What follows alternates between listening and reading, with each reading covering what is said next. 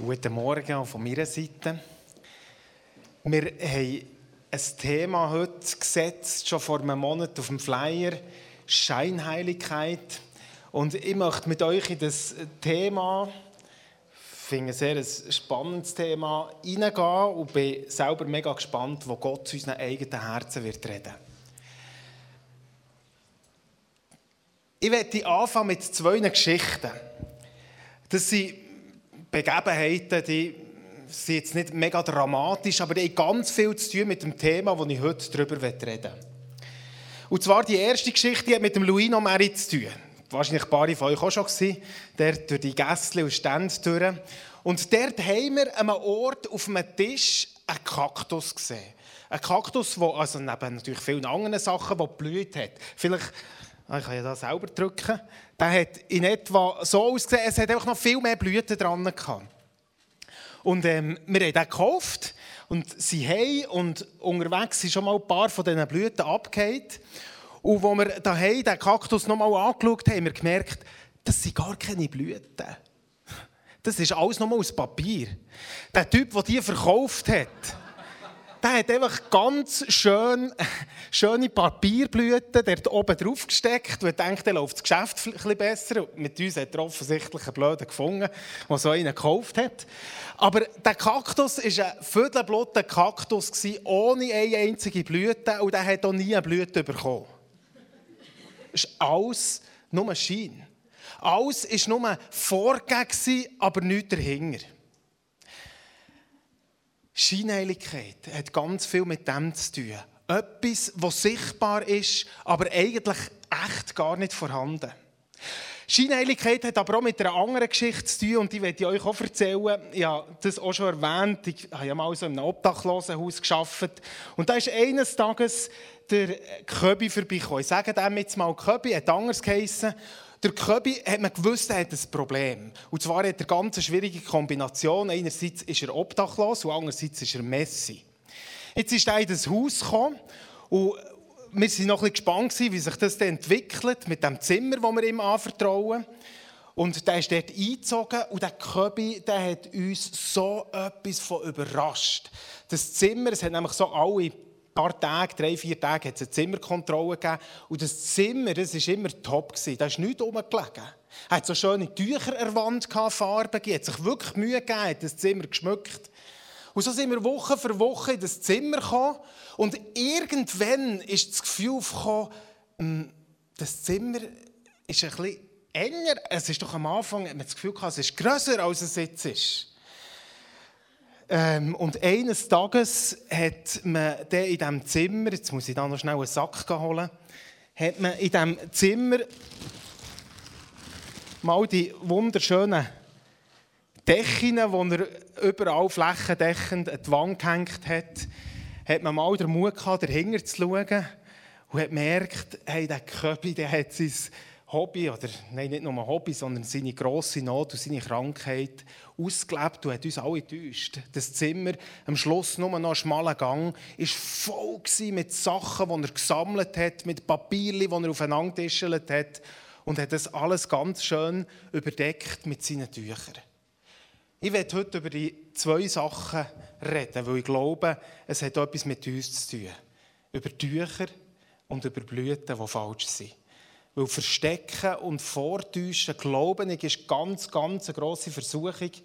Und kommt in dem Text, den wir letzte Woche gelesen haben, wir haben ja entschieden, im Interface immer wieder auf die Kapitel einzugehen aus dem Römerbrief, wo wir momentan dran sind. Und das kommt in dem zweiten Kapitel vom Römerbrief vor. Ich werde mal ein paar Verse daraus lesen, aus Römer 2, 17 bis 24 und dann noch die Verse 2, 28 bis 29. Vielleicht muss ich einleitend noch Folgendes sagen. Im Römerbrief ist ganz systematisch aufgebaut. Am Anfang geht es um die Heiden, um die, die Gottes Wort nicht haben, die das Gesetz nicht kennen, die ohne Gott leben. Im zweiten Kapitel, und da glaube ich, liegt der Vergleich nach mit uns, geht es um Menschen, die Gott kennen und die das Gesetz haben. Und ich werde daraus ein paar Verse lesen. Noch einmal Römer 2 ab Vers 17. Da steht, nun gut, du kannst von dir sagen, dass du ein Jude bist. Du fühlst dich sicher, weil du das Gesetz hast. Und du bist stolz darauf, den wahren Gott zu kennen. Du kennst seinen Willen und hast ein sicheres Urteil in allen Fragen, bei denen es um Gut und Böse geht, weil du dich im Gesetz auskennst. Du bist überzeugt, dass es dein Auftrag ist, ein Führer der Blinden zu sein und ein Licht für die, die in der Finsternis sind, ein Erzieher derer, denen es an Einsicht fehlt und ein Lehrer der Unwissenden. Schließlich besitzt du ja das Gesetz, den Inbegriff der Erkenntnis und der Wahrheit. Und jetzt kommt's, wenn du nun andere belehrst, warum dann nicht auch dich selbst? Du predigst, man dürfe nicht stehlen. Warum stiehlst du dann? Du sagst, man solle die Ehe nicht brechen. Warum brichst du sie dann? Du verabscheust die Götzen. Warum bereicherst du dich dann an ihnen, indem du ihren Tempel plünderst? Du redest voller Stolz vom Gesetz und gleichzeitig brichst du es und raubst Gott damit die Ehre. Genau wie es in der Schrift heißt, euretwegen wird der Name Gottes bei den Völkern in den Schmutz gezogen. Und dann noch die letzten Verse 2, 28, 29.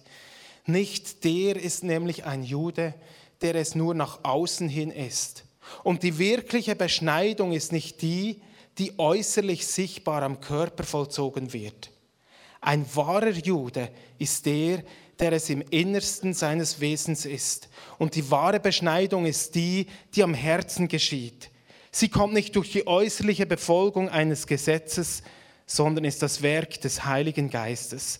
Das Lob, das der erhält, der in diesem Sinn Jude ist, kommt nicht von Menschen, sondern kommt von Gott. Also Paulus sagt hier nichts anderes aus, hey, die sagen doch, ihr habt Beziehung zu Gott. Ihr kennt das Gesetz. Ihr wisst, um was es geht. Ihr könnt beurteilen. Ja, ihr seid das Licht in der Finsternis.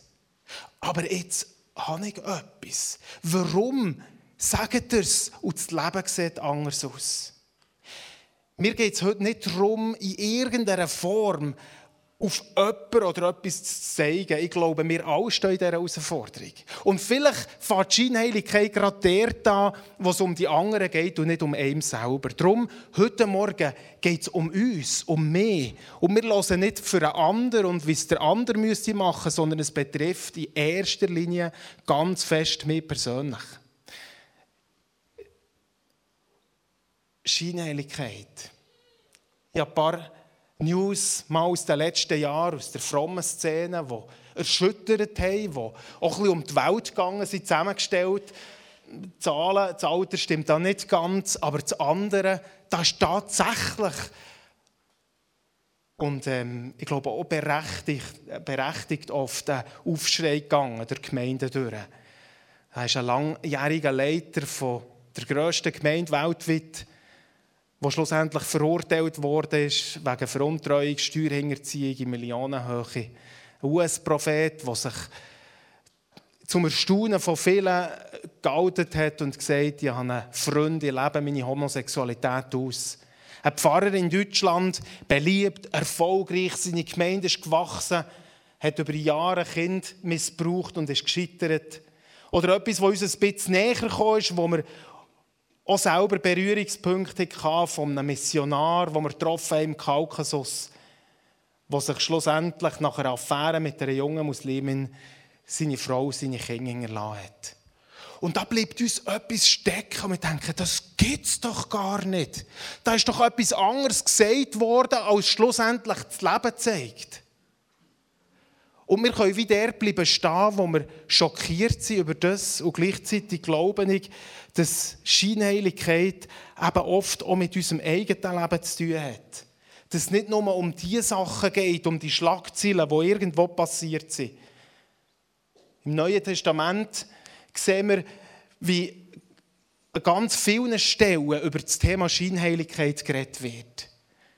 Die erste Stelle ist das, was ich vorgelesen habe, wo der Paulus rausstreicht. Jesus redet der Bergpredigt davon, dass zum Schein gebetet wird, zum Schein gegeben wird, zum Schein gefastet wird.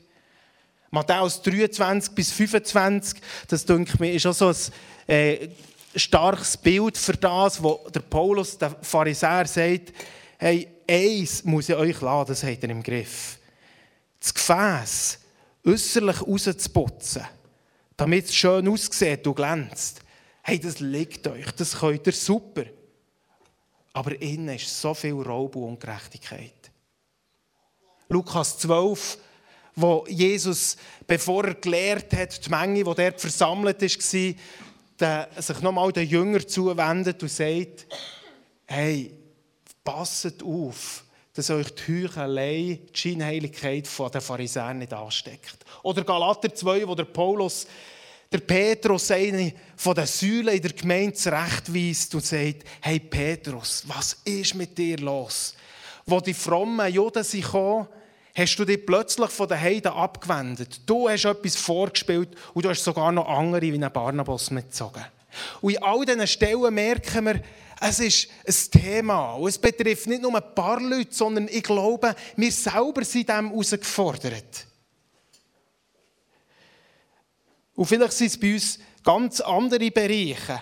Bereiche, wo, wie Familie, verantwortungsvoller Vater, Mutter zu eigentlich merken wir, hey, da ist so ein Kampf mit Jähzorn und Überforderung. Oder ein Lebensstil von einem leidenschaftlichen Christ, aber eigentlich sind so viele Zweifel da. Nur man weiß es niemand.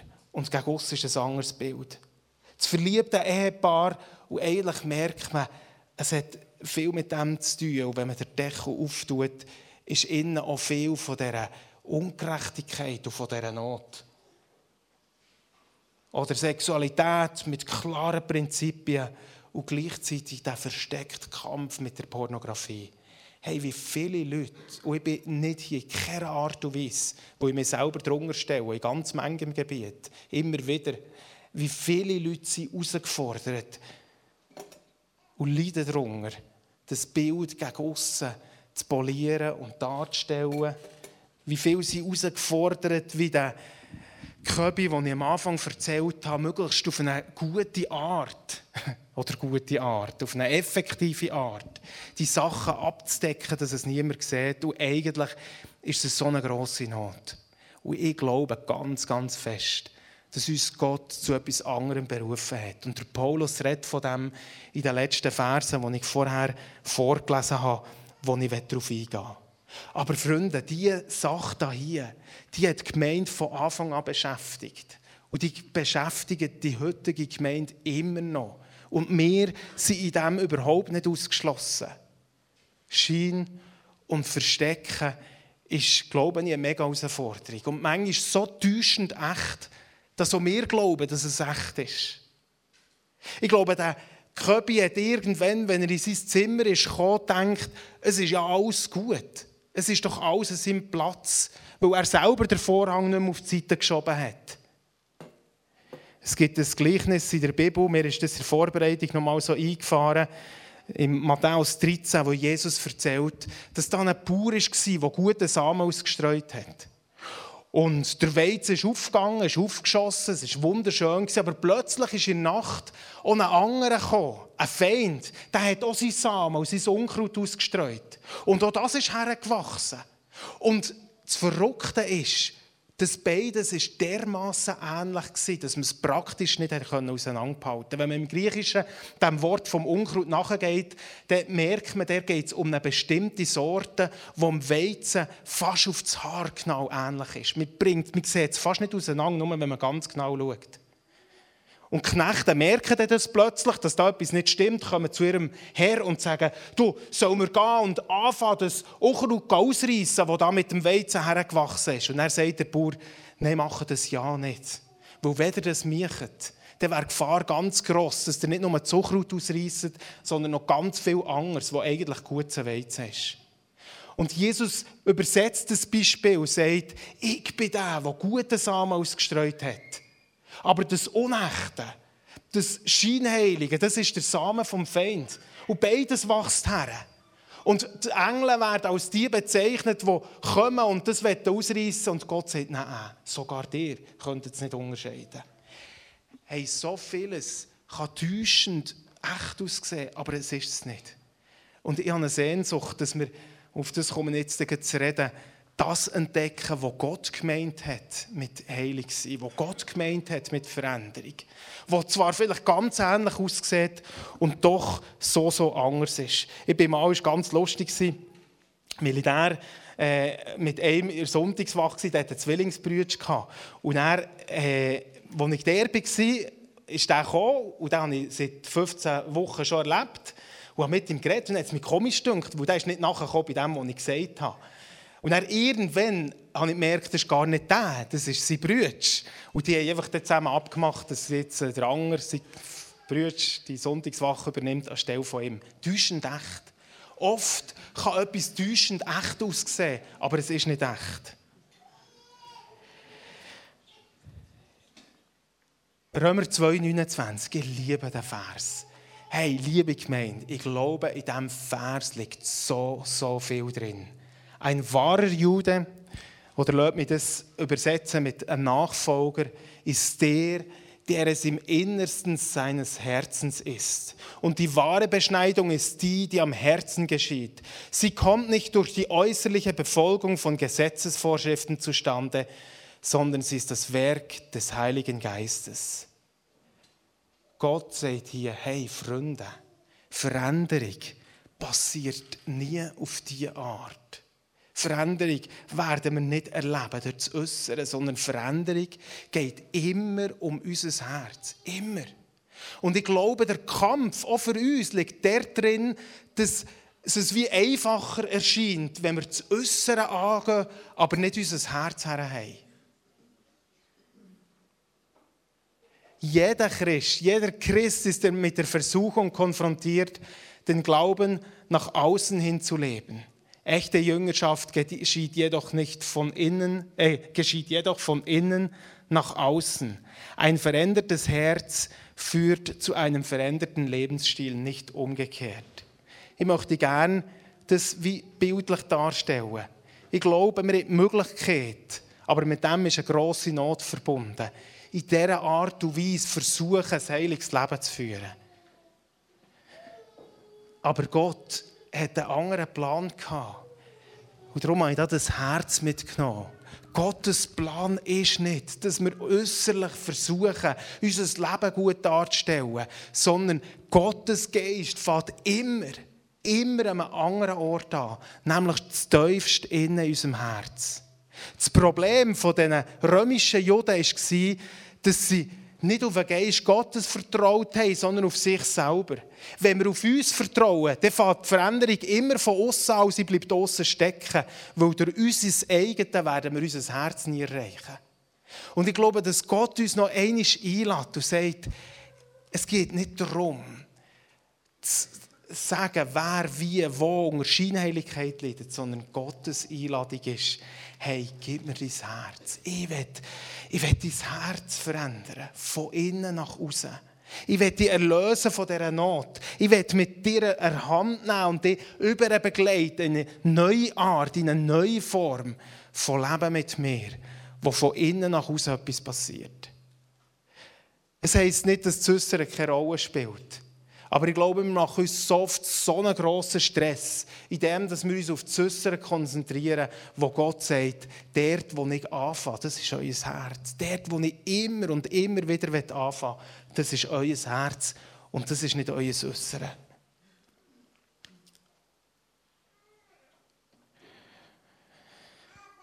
Mehr als alles steht in der Sprüche 4,23, was man sonst bewahrt, behüte dein Herz, denn in ihm entspringt die Quelle des Lebens. Das Leben kommt immer über das Herz und das Leben kommt nicht über einen äußeren Lebensstil. Ich muss ganz ehrlich sagen, ich bin oft mir gegenüber und vielleicht auch euch gegenüber über das gegangen. Und ich glaube, dass Gott nochmal sagt, habt mir euer Herz her. Ich möchte von innen aus Veränderung schaffen. In diesen Bereichen, wo wir manchmal angestanden sind und nicht weiterkommen. Wie finden wir denn heraus, für nochmal auf das täuschend Echte einzugehen, wie finden wir denn heraus, ob Scheinheiligkeit etwas mit unserem Leben zu tun hat? Ich habe mir drei Fragen aufgeschrieben, wo ich glaube, es sagt ganz viel über das aus. Die erste Frage, wie reagieren wir in Herausforderungen? Ich meine, das eine ist die Überzeugung, die wir haben, und das andere ist, wenn der Stress aufkommt, wo etwas sichtbar wird, wo nicht mehr zu spielen ist, wo unser Herz zum Ausdruck kommt. Mir durch das so eine schöne Begebenheit da im, oder so lustig im 1. Samuel 17, wo ähm, die Israeliten gegen die Philister kämpfen. Und dann heisst es der, die 1724, wo das Heer der Philister ist gekommen, sind die Israeliten gekommen und sie haben ein grosses Kampfgeschrei erhoben. Und ähm, mit breiter Brust sind sie dort Richtung Philister gezogen und vielleicht haben sie im Versteckten ihres eigenen Volk, Frauen und Kinder beobachtet. Und dann plötzlich kommt aus diesen Reihen der Philister einer vor, den sie nicht erwartet haben. Einer, der viel grösser ist als alle anderen. Und mit diesem Kampfgeschrei ist es auf einen Moment vorbei und die Philister machen kehrt um und sie, äh, die Philister und die Israeliten gehen sich verstecken. Im Stress wird manchmal das sichtbar, was in unserem Herz innen ist. Wie reagieren wir in Herausforderungen? Eine andere Frage ist das Verborgene. Jesus hat so einen Wert gelegt, immer wieder, hey, lebt im Verborgenen. Sucht die Beziehung im Verborgenen. Betet im Verborgenen. Gebt im Verborgenen.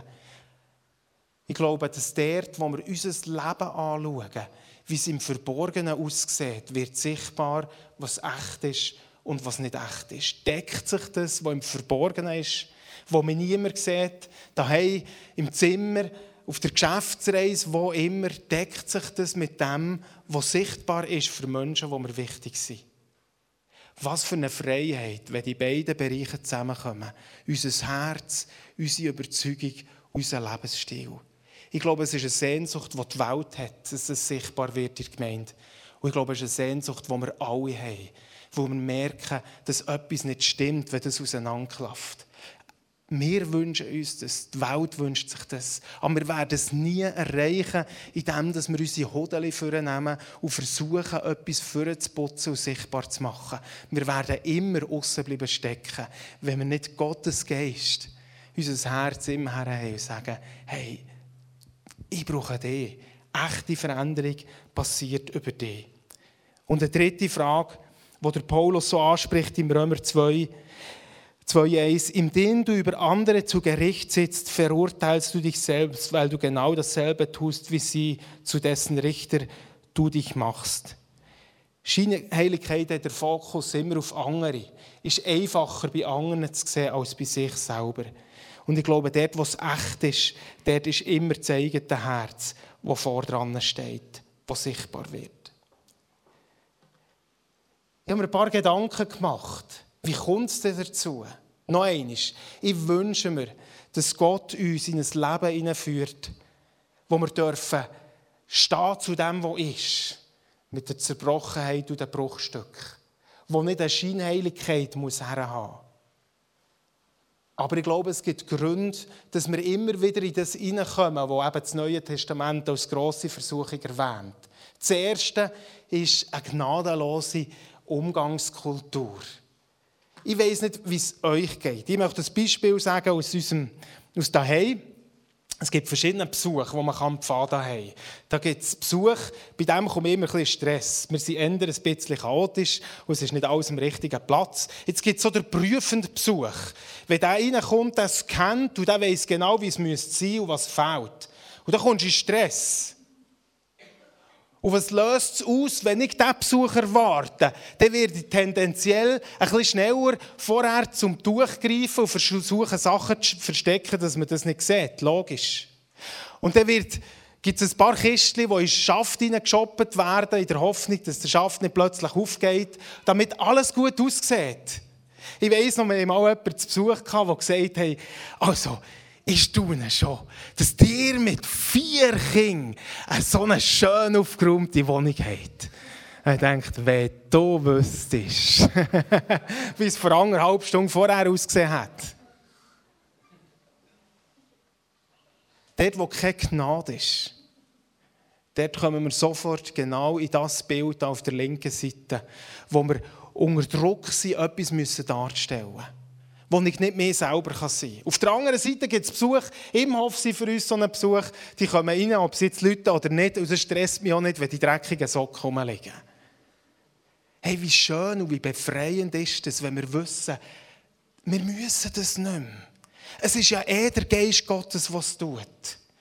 Und damit bin ich beim zweiten Punkt, das hat nicht nur mit anderen, sondern mit mir selber zu tun. Mit meinem eigenen Perfektionsanspruch. Letzte Woche sind bei uns da die Schulberichte dahergekommen.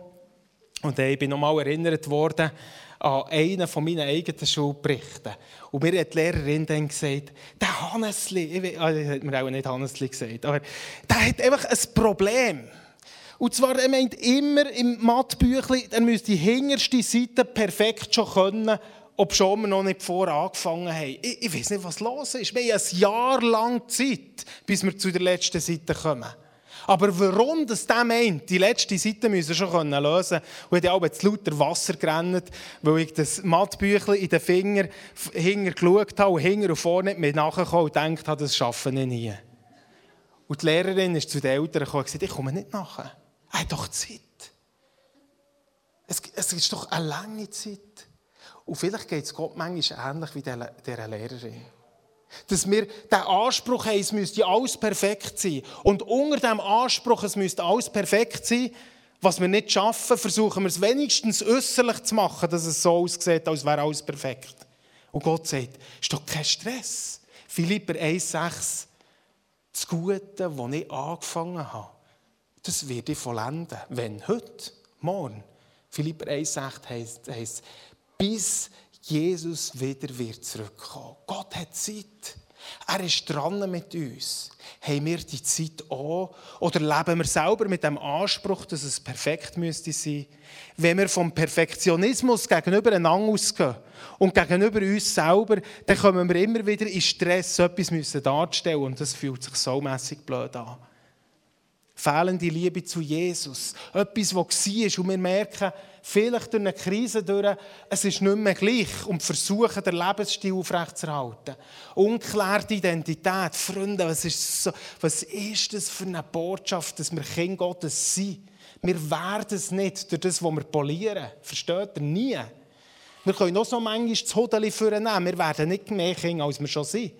Und das ist unsere höchste und grösste Berufung. Und wir sind es einfach, wir sind gesetzt.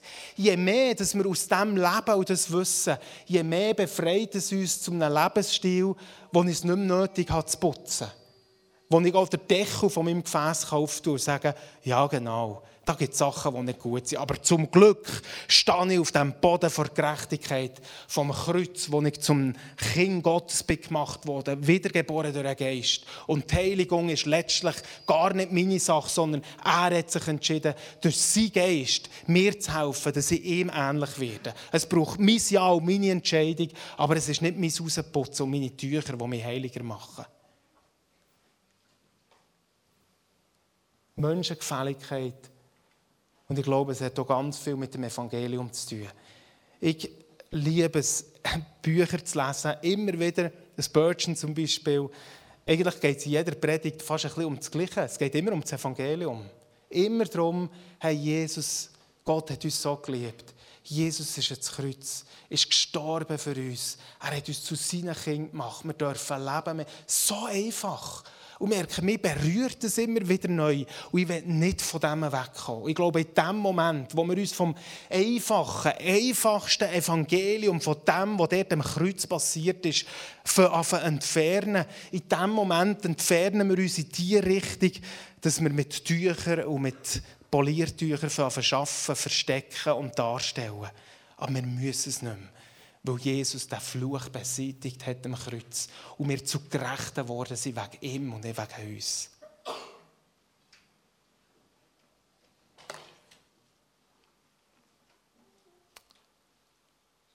Ich werde uns einladen, in diesem einfachen Bild, im Wissen, da hier ist ganz eine grosse Not. Und ich werde das noch einmal unterstreichen. Es, es lohnt sich nicht, da ist nämlich ganz viel Scham hier. Ich kenne die Scham auch. Die Scham, etwas darzustellen, etwas zu sein, etwas zu geben und zu merken, eigentlich stimmt es nicht. Das macht ja selber kaputt. Und vielleicht kannst du das ein Zeitchen zutun mit Tüchern, aber eigentlich merkt man, stimmt etwas nicht. Gott will, dass wir frei sein können und nicht unter dem müssen leiden. Das Zweite, hier ist ganz viel Distanz zu anderen Leuten. Ich kann in Gemeinschaft leben, ich kann mich täglich mit Geschwistern treffen und trotzdem erleben sie etwas, das nicht ist.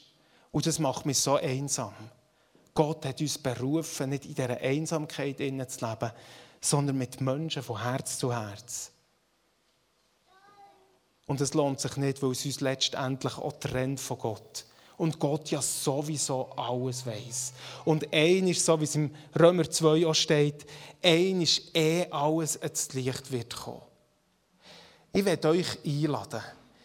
Ich werde euch von Herzen einladen, die Schritte immer wieder zu machen. Von hier an, von dem Betonen vom Sichtbaren, vom Aufrechterhalten, von frommen Lebensstil, daher, wo wir ein Herz haben. Wie es im Psalm 51 heißt, vielleicht gebrochen, vielleicht zerbrochen, aber Gott wird es nie, nie, nie verachten, wenn das Herz hergestreckt wird. Und ich glaube, dass dort drin echte Gemeinschaft mit Gott liegt und Gemeinschaft miteinander. miteinander. Und ich hatte so den Eindruck in der Vorbereitung, dass, und vielleicht betrifft es mehr Männer, aber dass eines von diesen Themen, wo wir oft hier stehen, das Thema von Pornografie ist, wo so eine Scham darüber liegt. Und wo wir versuchen, im Wissen ist es nicht so schön und nicht so hell, aber äußerlich ganz etwas Schönes darzustellen, aber nicht den Mut haben, zu dem Inneren zu stehen. Und ich wünsche mir so fest, weil ich glaube, das macht die Gemeinde aus, dass das Innere gegen darf kommen. Weil die Gemeinde der Ort ist, wo das passieren kann, weil wir aus der Gnade und nicht mehr aus dem Gesetz leben. Und ich möchte dich ermutigen, auch wenn es vielleicht Jahre her ist, seit Jahren ein Kampf, seit Jahren ein Abdecken mit Tüchern von all dem, was uns selber nicht wirklich gefällt, möchte ich dich heute herausfordern und sagen, hey, komm mit dem ins Licht. Hier ist die Freiheit. Das Herz Gott herzuhaben. Und die eigenen Versuche, wie ein Stück einfach auf der Seite zu lassen. Es mag auch irgendwo ihre Berechtigung haben, aber es geht zuerst um das Herz. Und ich glaube, dass Gott heute noch einmal um unser Herz wirbt. Um unser Herz wirbt und sagt, hey, ich möchte euch das Leben in Freiheit gönnen, wo nicht etwas muss dargestellt werden muss, sondern wo ihr euch selber dürft sein. Ich habe Geduld und ich habe mich entschieden, mit euch dran zu sein, bis Jesus zurückkommt. Sind wir bereit, uns auf das einzulassen? Ich wette es in verschiedener Hinsicht und ich glaube, dass Gott uns heute dazu einlädt. Vielleicht merkst du, ja, ich habe ganz einen bestimmten Bereich, wo ich am Schluss so noch herlegen möchte, das Licht bringen, kapitulieren und endlich auch meine eigenen Tücher dort wie abreißen, damit Gottes Gerecht, Gottes Vergebung und Gottes heilende Macht darf hineinkommen. Ich werde einladen zu dem. Und ich weiss, es braucht Mut. Und manchmal ist es ja wie eine Lebenskultur eine Lebenskultur, wo man immer versucht hat, etwas zu sein und dann gemerkt hat, etwas stimmt nicht. Und es braucht viel, um schlussendlich daher zu kommen. Aber ich werde euch ermutigen, genau diesen Schritt zu machen, dort, wo wir uns von Gott herausgefordert fühlen, dass es heute dran ist.